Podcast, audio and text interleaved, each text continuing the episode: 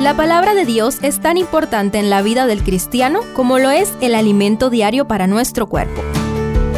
Estudia con nosotros el capítulo del día en Reavivados por su palabra.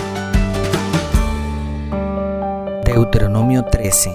Después del reglamento de adoración del capítulo anterior, este capítulo advierte sobre los falsos profetas y cómo combatir la influencia de quienes tratarían de apartar a Israel de su Dios.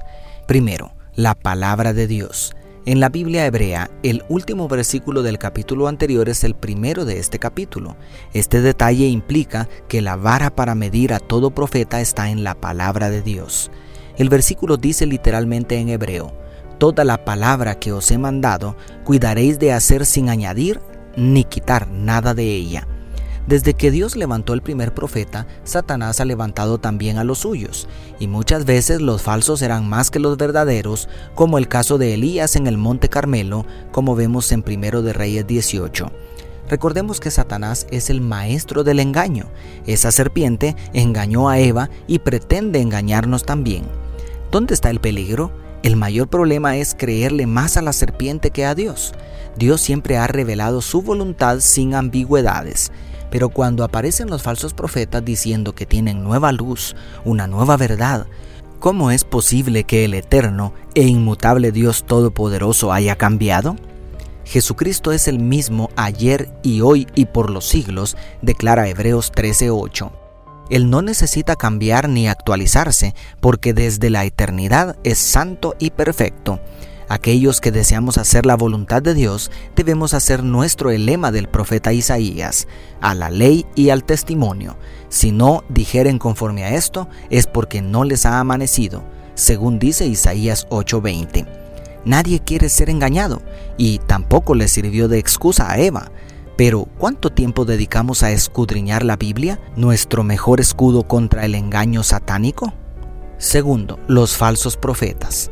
Los versos 1 y 2 del capítulo de hoy nos advierten que ni las predicciones ni los milagros son prueba inequívoca de la veracidad de un profeta.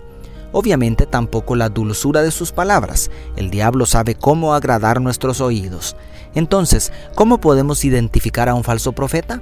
Cuando dice, vayamos tras dioses ajenos, que tú no conoces, y sirvámoslos, declara la última parte del verso 2 todo profeta, maestro, apóstol o como se quiera llamar, que nos invite a abandonar el camino recto que enseña la palabra de Dios, ¿cómo podría ser un enviado de Dios? No existe posibilidad de que Dios se contradiga.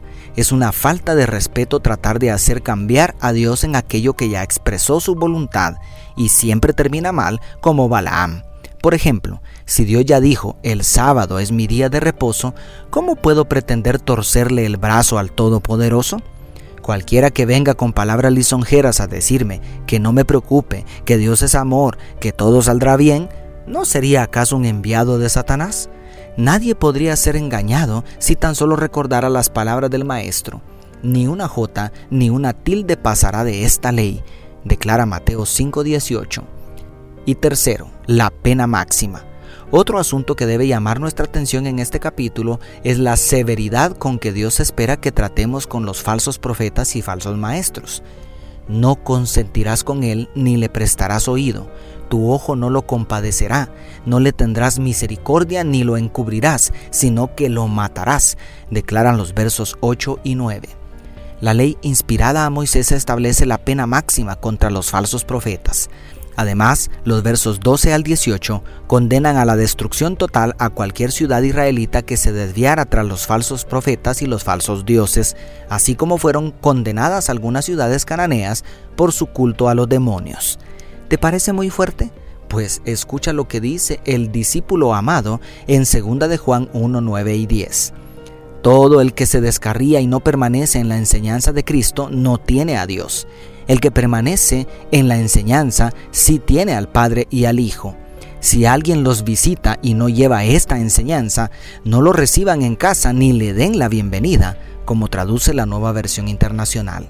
¿Lo notas? El Dios del Antiguo Testamento es el mismo del Nuevo Testamento, un Dios celoso que no quiere que seamos arrastrados por los engaños de Satanás porque nos ama, pero tú y yo decidimos a quién obedecer, a Dios o a la serpiente.